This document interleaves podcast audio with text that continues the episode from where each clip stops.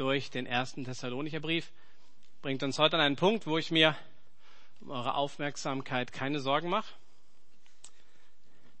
Paulus und Silas lebten in der Mitte des ersten Jahrhunderts in einer Gesellschaft, die sexuell ausschweifend und grenzenlos gelebt hat. Nach dem Motto, wenn Spaß macht, dann tu es. Und was Sie, der jungen Gemeinde in Thessalonik, schreiben, das könnte nicht aktueller sein. Und ich lade euch ein, dass wir gemeinsam die ersten acht Verse aus Kapitel 4 im ersten Thessalonicher Brief lesen. Vater, und wir brauchen deine Hilfe, um diesen Text umzusetzen, zu glauben, uns von dir ansprechen zu lassen. Und ich bitte dich, dass du deinen Heiligen Geist schickst und verwendest, um zu unseren Herzen zu reden. Und bitte ich auch, dass du meine Worte leitest und dass das ein Rahmen ist, den du heute Morgen gebrauchst, um zu uns einzeln zu sprechen. Amen.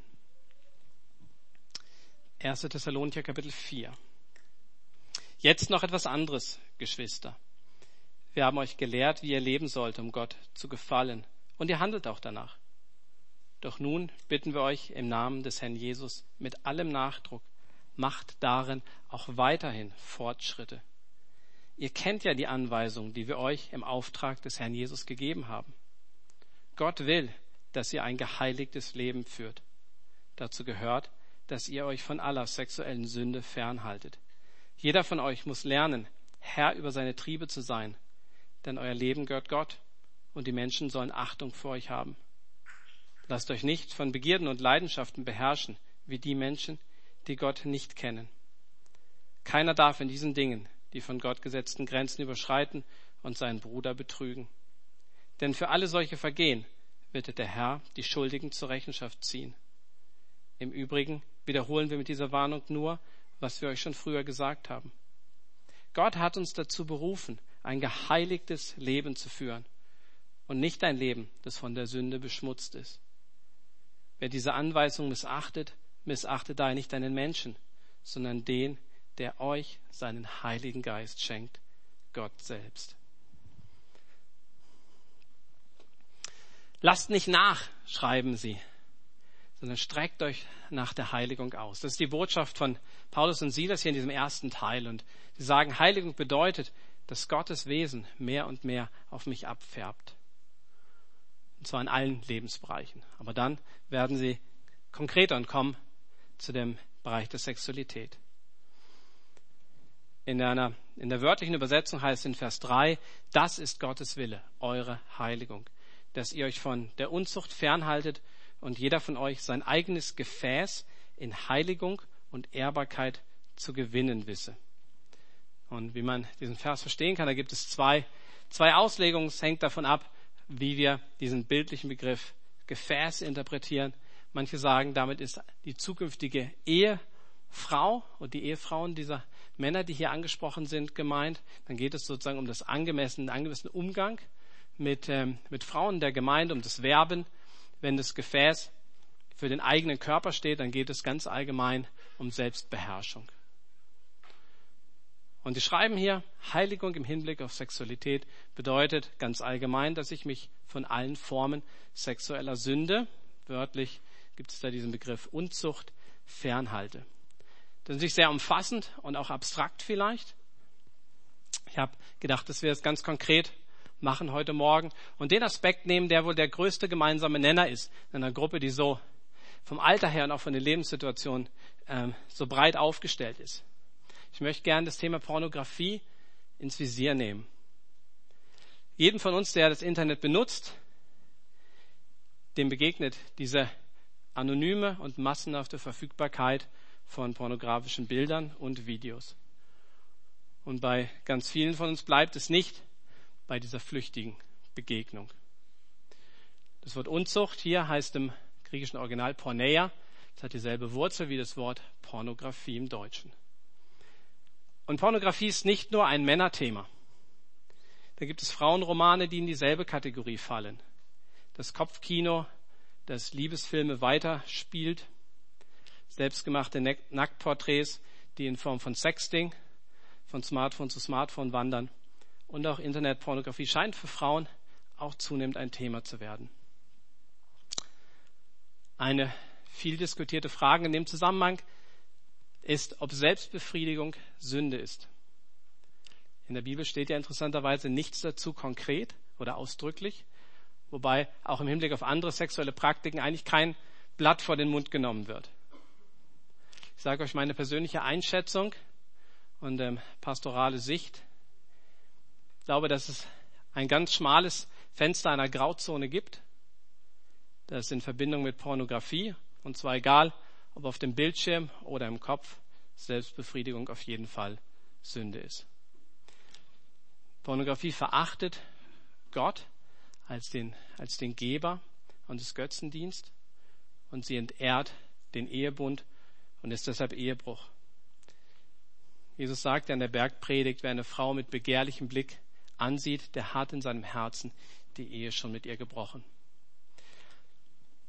Und ich möchte das, was Paulus und Silas hier in unserem Abschnitt in Versen 6 bis 8 zur sexuellen Sünde allgemein sagen, speziell mit euch im Hinblick auf die Pornografie durchdenken. Vers 6 im zweiten Teil oder ja, wir können ganz lesen. Keiner darf in diesen Dingen die von Gott gesetzten Grenzen überschreiten und seinen Bruder betrügen. Denn für alle solche Vergehen wird der Herr die Schuldigen zur Rechenschaft ziehen. Im Übrigen wiederholen wir mit dieser Warnung nur, was wir euch schon früher gesagt haben. Und das spielt Paulus und Silas auf ihren Dienst dort in Thessalonich an, wo das Thema Sexualität ebenfalls an der Tagesordnung war, weil es ein sehr brisantes und präsentes Thema in der Gesellschaft damals war. Der erste Aspekt, den Paulus und Silas hier bringen, ist, dass sie sagen, Pornografie wird Konsequenzen haben. Sie ist absolut zerstörerisch. Und vielleicht kennst du diesen Gedanken, dass man sagt, ja, das ist doch nicht schlimm, es tut doch niemandem weh. Aber das, das stimmt einfach überhaupt gar nicht. Wer Pornos schaut, der unterstützt eine menschenverachtende Pornoindustrie, die vor allem Frauen ausbeutet. Hier spielt Menschenhandel mit rein, moderne Sklaverei, Vergewaltigung. Und mit Pornokonsum machst du dich mitschuldig. Und Gott, der steht auf der Seite der Schwachen. Und das gilt auch für die Opfer von Pornografie. Und deshalb gilt dieser Vers auch für diese Situation, wenn Paulus und Silas schreiben, Gott wird die Schuldigen zur Rechenschaft ziehen. Wir sind mit unserem Leben Gott verantwortlich. Auch das, was im Verborgenen geschieht, hat Konsequenzen. Du schadest mit Pornokonsum nicht nur den Leidtragenden der Pornoindustrie, sondern letztlich dir selber.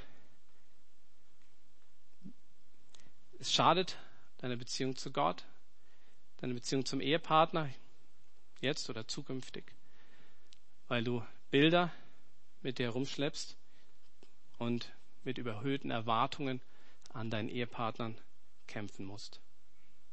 Und, und das ist eine, eine neue, ähm, neue Erkenntnis, die in den letzten Jahren durch die Gehirnforschung aufgekommen ist, es ist sehr erschreckend, was Pornokonsum mit unserem Gehirn macht.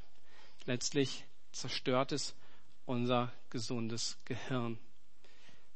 Beim Pornoschauen wird ein Glücksgefühl, Botenstoff namens Dopamin freigesetzt, der auch in vielen anderen Situationen des Lebens eine Rolle spielt. Und es ist so, dass mit jeder neuen Szene eine neue Dosis Dopamin freigesetzt wird. Und dadurch wird ein Level erreicht, mehr als das Gehirn jemals verarbeiten kann und worauf es vorbereitet sei. Und es kommt da zu seinem High und Wissenschaftler haben nachgewiesen, dass diese Wirkung von diesem High an Dopamin der Wirkung von Kokain entspricht. Nun muss das Gehirn mit diesen übernatürlich hohen Dosierungen klarkommen, ohne durchzubrennen. Und das Einzige, was es machen kann, ist abzustumpfen. Und das bedeutet, um denselben Kick wiederzubekommen, muss ich krassere Sachen schauen und es schaukelt sich ein Kreislauf eben hoch der anderen Seite kann in meinem normalen restlichen Leben natürlich nichts mit diesen unnatürlich hohen Dopaminkonzentrationen mithalten. Für einige sogar nicht einmal die eigene Ehefrau, der eigene Ehemann, weil er oder sie diesem Ideal an Attraktivität bzw. Perversität oder dem Zwang nach neuen und krasseren standhalten kann. Und wenn diese Abstumpfung weitergeht, dann wird nach und nach alles dumpf. dann werden Lebensfreude, Lebenshunger, Motivation und Tatendrang verloren gehen. Und auch in diesem Leben schon zahlen wir einen unfassbar hohen Preis. Aber es geht natürlich noch weiter im Hinblick auf das ewige Leben. Jesus warnt uns, weil er weiß, dass Sexualität so mächtig ist, dass es deine Seele in Gefahr bringt. In der Bergpredigt sagt Jesus auch, wenn du durch deine rechte Hand zu Fall kommst, dann hau sie ab, wirf sie weg. Es ist besser, du verlierst eins deiner Glieder, als dass du mit unversehrtem Körper in die Hölle kommst. Dies ist ein, ein Bild, das Jesus gebraucht für die Aufforderung anzuerkennen, wie viel auf dem Spiel steht und wie drastisch, wie drastisches Handeln gefragt ist. Selbstverstümmelung ist nicht die Lösung. Das werden wir uns nachher noch anschauen, welcher Weg hilfreich sein kann. Der zweite Aspekt, den Paulus und Silas hier bringen, ist der Vers 7. Da schreiben sie, Gott hat uns dazu berufen, ein geheiligtes Leben zu führen und nicht eins, das von Sünde beschmutzt ist. Das heißt, du bist nicht für Pornografie gemacht, sondern für Gott. Und wenn du mit Jesus Christus durch den Glauben verbunden bist, dann ist er es, der die Tiefe deines Herzens ausmacht. Deine Identität ist Christus und auch deine Intimität, weil du mit niemandem so eng verbunden bist wie mit ihm. Und du bist deshalb nicht gemacht, Pornos zu schauen. Du verkaufst dich unter Wert. Gott hat dich gerufen zu sich selbst, um für ihn zu leben. Und keiner kann für Gott leben und Pornos schauen. Ich frage mich auch, wie stark das, welche Auswirkungen das auf die Gemeinde hat und wie viele Christen insgesamt durch Pornokonsum gelähmt sind. Leute, die sich die sagen, eigentlich, wenn ich ehrlich bin, ich taug doch nicht dafür, mich mit vollem Eifer in Gottes Reich einzusetzen. Ich schaffe ja nicht einmal das. Ich glaube, da gibt es viel Scham und Selbstverdammnis und Ohnmacht. Aber ich will dir sagen, Gott schenkt dir die Ehre, dass er dich berufen hat, dass er dich aussondert, weil er mit dir etwas vorhat. Und Gott hält an dieser Berufung fest. Lass dich nicht abbringen, lass dich nicht aufreiben. Sondern folg diesem Ruf, den Gott auf dein Leben gelegt hat, nach einer wahren und gottgefälligen Männlichkeit für dich als Mann oder als Frau zu einer gottgefälligen Weiblichkeit. Lass diese Identität dein Handeln bestimmen. Und der dritte Aspekt steht in Vers 8. Gott hat uns seinen Heiligen Geist geschenkt. Und in dieser Kraft, da liegt der Ausweg.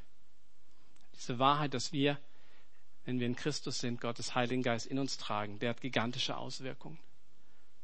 Satan versucht uns einzureden, dass Pornografie ein Monster sei, dem wir schutzlos ausgeliefert sind, das uns verschluckt.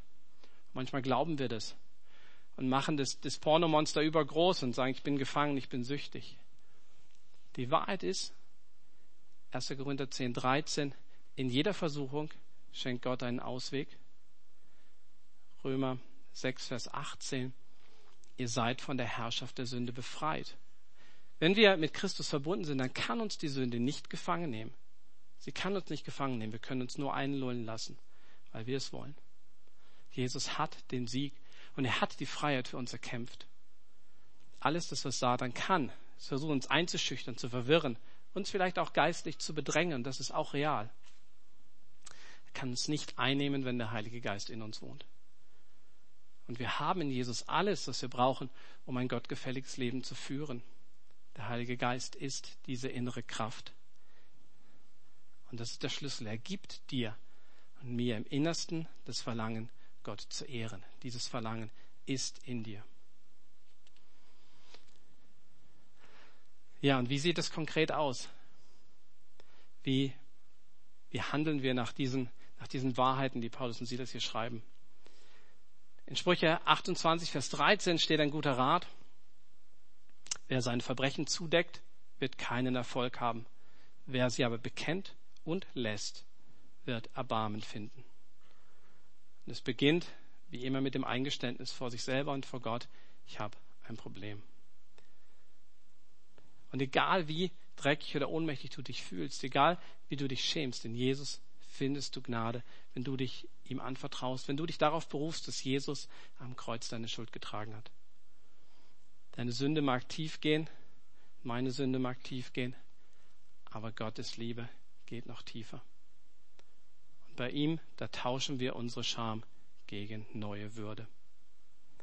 Egal wie tief du drin steckst, es gibt Hoffnung. Vielleicht kein neuer Anfang, aber ein neues Ende. Und es wird anders weitergehen.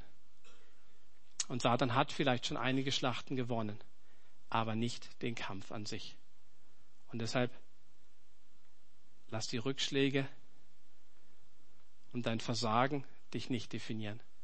Lass dich definieren durch das, was Gott durch seinen Geist in dir tun will. Und ich glaube, mit diesem, diesem Schritt, da beginnt dieser Wiederherstellungsprozess. Und dabei spricht der Psalm oder der, der Spruch zwei Komponenten an. Sünde bekennen und Sünde lassen. Und wir dürfen Gottes Gnade annehmen. Und wir werden aufgefordert, Disziplin zu üben. Disziplin zu üben, um Sünde zu lassen. Und das ist äh, keine kleine Aufgabe. Ich habe einen Kumpel, mit dem ich ziemlich offen über Sexualität rede und er hat in seiner Verlobungszeit mir gesagt, an einem Punkt, weißt du was, es gab in der letzten Woche keine Sekunde, in der ich nicht mit meiner Freundin schlafen wollte.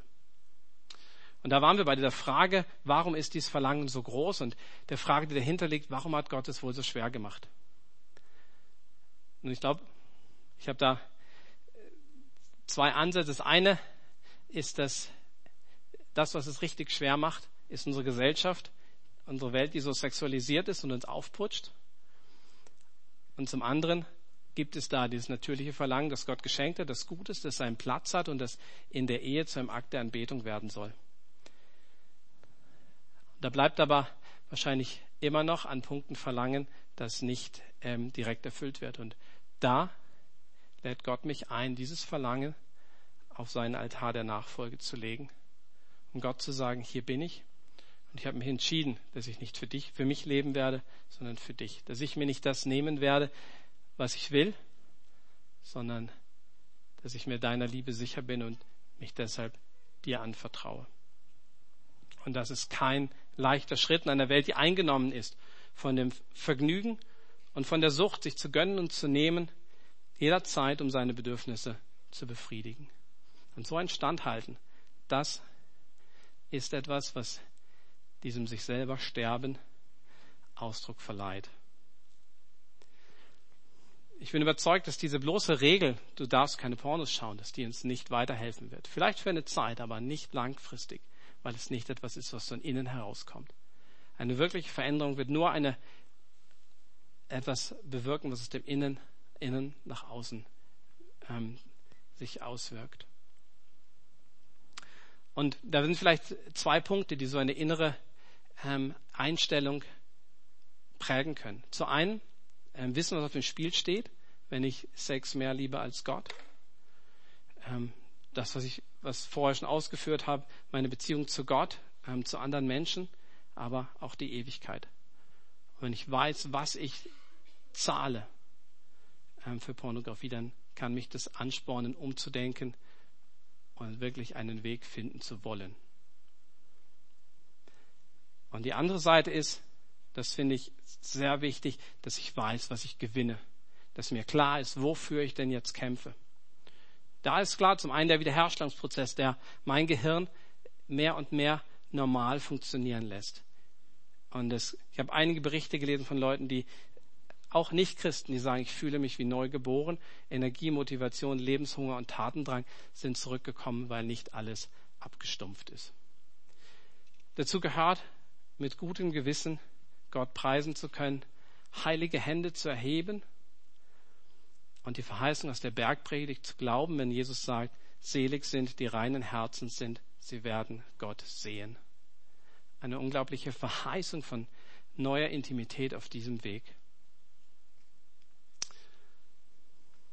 Und ich kämpfe für ein Leben, das heilig und erfüllend ist, gottgefällig und fruchtbar, weil ich weiß, dass das beste Leben ist, was es gibt. Ein Leben in Gott, aus Gott und für Gott. Und ich glaube, der Schlüssel liegt darin, die Liebe für Jesus und die Freude an ihm immer wieder neu zu entfachen, um nicht letztlich doch in der Gesetzlichkeit zu landen. weil wenn wir da sind, dann wird all das uns, uns nicht antreiben. Und dann wird auch, ja, das nicht von Bedeutung sein, wenn wir uns überlegen, wie, wie sieht es denn aus, praktisch zu kämpfen. Wenn wir nicht überzeugt sind, dass Jesus besser ist als jeder andere Kick. Aber wenn du dabei bist und sagst, ja, da, da, das will ich, dann lass uns doch überlegen, wie wir das anpacken. Und ja, mir hilft es an solcher Stelle Dinge aufzuschreiben. Mir hat es auch geholfen, das so zusammenzustellen und einen konkreten Schlachtplan so vor Augen zu haben. Der erste Schritt, der unbedingt nötig ist, der nennt sich Cold Turkey. Auf Deutsch trockener Entzug. Ähm, es, wird uns, es hat sich nicht als sehr erfolgsversprechend erwiesen zu sagen, ich versuche es mal mit ein bisschen weniger. Der Schritt, der dran ist, ist alles wegzuschmeißen, was in diese Richtung geht. Und wenn da Kataloge ein Problem sind, dann raus damit. In dem Film Fireproof, da schmeißt der Hauptdarsteller seinen Fernseher aus dem Fenster. Das ist sehr spektakulär und radikal, aber es ist genau das, was Jesus anspricht, wenn er sagt, wenn dein Fernseher dich zur Sünde verführt, dann werd ihn los, installiere Schutzfilter oder gib ihn deiner Frau. Der nächste Punkt wäre, dir Mitstreiter zu suchen. Du bist nicht allein mit diesem Kampf und du musst auch nicht alleine gehen. Der Riemann und ich, wir haben, darf ich das sagen, in unserer ähm, Zeit, ähm, als ich noch Jugendpastor war, da sind wir einen Weg einige Jahre gemeinsam gegangen, haben uns unterstützt. Und ähm, jeder braucht einen Notfallplan. Niemand ist da immun. Es kann dich immer kalt erwischen und, und was dann. Und das ist gut, das vorher zu planen. Das wäre zum Beispiel auch etwas, was man mit so einem, einem Freund, einer Freundin, die mit einem auf dem Weg ist, besprechen kann. Wenn so eine Versuchung geht, da ermahnt uns ja die Bibel an vielen Stellen standzuhalten, zu widerstehen. Und es ist interessant, dass die Wortwahl im Hinblick auf die sexuelle Versuchung etwas anders ist. Zum Beispiel 2. Timotheus 2,22. Das ist nicht standhalten, sondern, wisst ihr das? Fliehen. Renn. Renn um dein Leben. Renn, was das Zeug hält. Und denk nicht, ja, das schaukle ich schon so ein bisschen. Da bin ich doch ähm, standhaft genug. Du spielst mit dem Feuer. Und auch wie bei Josef, der seine wertvollen Kleider bei Potiphas Frau lassen musste, macht, dass du wegkommst. Und da gibt's ganz unterschiedliche Taktiken, dich zu zwingen, fünf Minuten sich vom PC zu entfernen, einen Freund anzurufen. Oder auch die Aufforderung mit dem Rennen ganz wörtlich zu nehmen, zu sagen, egal wie viel Uhrzeit es ist, wie das Wetter ist, ich werde eine bestimmte Rennen, eine bestimmte Strecke joggen gehen. Ein wichtiger Punkt ist, sich zu schützen. Einmal, was ich anschaue. Kannst, Hiob hat einen Bund mit seinen Augen geschlossen und er hat gelernt, wegzuschauen. Die Frage, was ich mit meinem, meinen Gedanken machen, mache. Wir können in Christ die Autorität unsere Gedanken lenken und begrenzen. Und wir müssen aufpassen, was mit unserem Herzen passiert, woran sich unser Herz hängt. Und dann ist es spannend, so Muster aufzudecken, wenn du dich fragst, welche Lebenseinstellungen, Gefühle oder Situationen bringen mich eigentlich in Versuchung. Zum Beispiel, wenn du auf Reisen bist, allein im Hotelzimmer, wenn du abends gelangweilt vor dem PC hockst, wenn es auf der Arbeit nicht so läuft, wenn du Stress daheim hast. Oder auch die Frage, wonach suchst du wirklich? Das ist echt eine schwierigere Frage. Ähm, vielleicht ist Pornografie dein Weg in eine Traumwelt, jemand anders zu sein. Vielleicht ist es das Gefühl, verstanden zu werden, weil jemand scheinbar deine Bedürfnisse zu 100 Prozent kennt und erfüllt. Oder ist es auch die Suche nach dem Gefühl von Freiheit, tun und lassen zu können, scheinbar, was du möchtest. Also vermeintliche Freiheit, ja. Und das kann ein ganz, ganz spannender Prozess sein. Und das bestimmt auch, wie es weitergeht, welche, welche Entscheidungen dann dran sind. Weil die Wahrheit ist, wir sind nicht blind triebgesteuert. Und auch wenn sich schlechte Entscheidungen in einer Angewohnheit verfestigt haben und wenn die Routine hin zu Pornos scheinbar automatisch läuft, wir sind dem nicht ausgeliefert, wir können uns entscheiden. Und wir können wieder die Vollmacht ergreifen, die wir in Christus haben. Und dann kannst du diese Punkte durchgehen. Was sind denn die sensiblen Punkte und wie werde ich sie vermeiden? Werde ich ein Hotelzimmer immer zu zweit buchen? Werde ich mein Kabel unten an der Rezeption abgeben? Ja? Ähm, wie werde ich die, mit den Sehnsüchten umgehen und ähm, wie werde ich Gott darin suchen, um dass er sie erfüllt und nicht, äh, dass ich sie nicht in Pornografie erfüllt sehen muss? Oder was hat meine Identität in Gott dazu zu sagen, dass ich ähm, irgendwie das Gefühl habe, ich müsste jemand anders sein, in eine Traumwelt zu fliehen? Oder was bewirkt denn in mir ein Gefühl von Einengung, dass ich denke, ich muss irgendwie Freiheit leben? Vielleicht musst du mal was Verrücktes, Gutes machen. Oder dich körperlich so herausfordern, dass du abends überhaupt gar nicht keine Abstecher mehr machen willst zum PC, sondern direkt ins Bett kippst. Und was zu einem Weg auch dazu gehört, ist, dass das nicht ein geradliniger, geradliniger Weg ist. Und dass wir auch wissen müssen, was machen wir, wenn wir fallen.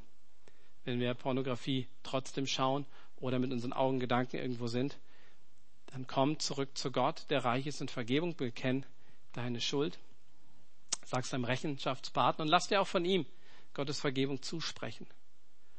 Und dann lern aus dem setz um, was nötig ist und mach dir das Ziel wieder bewusst, wofür du kämpfst. Richte dich auf Jesus aus und geh weiter. Denn wenn nicht, dann gönnst du Satan schon den zweiten Sieg.